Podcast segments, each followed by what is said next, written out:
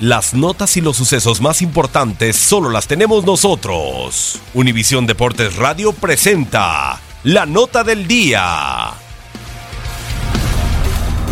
El Apertura 2018 está por comenzar. Los equipos cerraron prácticamente sus filas para afrontar esta nueva edición de la Liga MX. Para este certamen hay clubes que buscan mejorar lo hecho en la pasada justa, pero también hay elementos que van por el reconocimiento individual, sobre todo aquellos que defraudaron en su última participación en el fútbol mexicano, de los cuales te presentamos siete casos. Felipe Mora, Pumas, el chileno tiene la complicada tarea de llenar los enormes zapatos que dejó su compatriota Nicolás Castillo, situación que el ex Cruz Azulino califica como algo que es posible y que cumplirá. Con la máquina se decantó como uno de sus mejores refuerzos ofensivos en los últimos años porque se adjudicó 12 goles en 33 encuentros. Sin embargo, en la recta final de clausura 2018 perdió la titularidad ante Martín Cauterucho y por eso terminó por abandonar el club. Para su fortuna, Pumas alzó la mano y podrá seguir en la pelea por el protagonismo, además de tener a otros compañeros talentosos como Matías Alustiza, Carlos González y Pablo Barrera.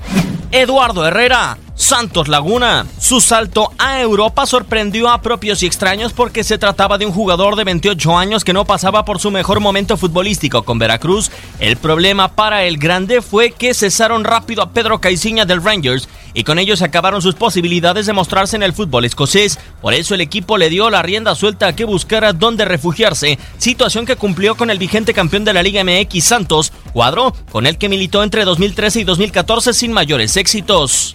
José Carlos Van Ranking, Chivas. Después de seis años de estar con el club Universidad, de lateral derecho abandonó el plantel en calidad de préstamo, situación que aplaudió casi por completo el público auriazul, que solía criticar la titularidad del jugador. Ahora con Chivas, el que fuera campeón sub-20 en la CONCACAF 2013 con la selección mexicana quiere afianzarse con el cuadro tapatío.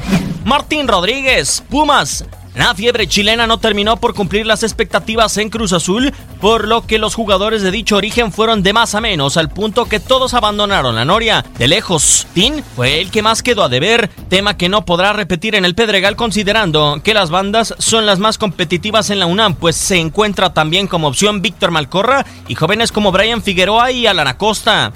Carlos el Gulit Peña. La carrera del Gulit va en picada. Lejos se ve a aquel atacante que maravilló a todos y se ganó a pulso su convocatoria a la selección nacional y que incluso su talento lo catapultaba a Europa. En la actualidad el ofensivo es un futbolista marcado por problemas con el alcohol que le cerraron casi todas las puertas de la Liga MX. La única que se mantuvo abierta fue la de Necaxa, donde le advirtieron que la primera borrachera se va. Jonathan Esperecueta, Puebla. A sus 23 años la trayectoria de Esperi se ve opaca, lo cual contrastaba con su adolescencia cuando fue campeón del mundo sub-17. Con Tigres nunca pudo pelear por estar en la titularidad. Con Atlético San Luis sufrió, pero logró ser del cuadro principal. Su esfuerzo fue recompensado por Puebla que le dará la posibilidad de demostrar si está en condiciones para dar el brillo que emitía al principio de sus pasos. Eric el Cubo Torres, Cholos de Tijuana. Cero y van tres equipos de la Liga MX que el Cubo no logra consolidarse. Lo curioso es que en su cuarto intento no lo hará con un equipo grande, pues ahora estará en la frontera con Cholos, donde deberá pelear en primera instancia para ganarse la titularidad, luego que en Pumas pasó de ser suplente a no aparecer ni en la banca.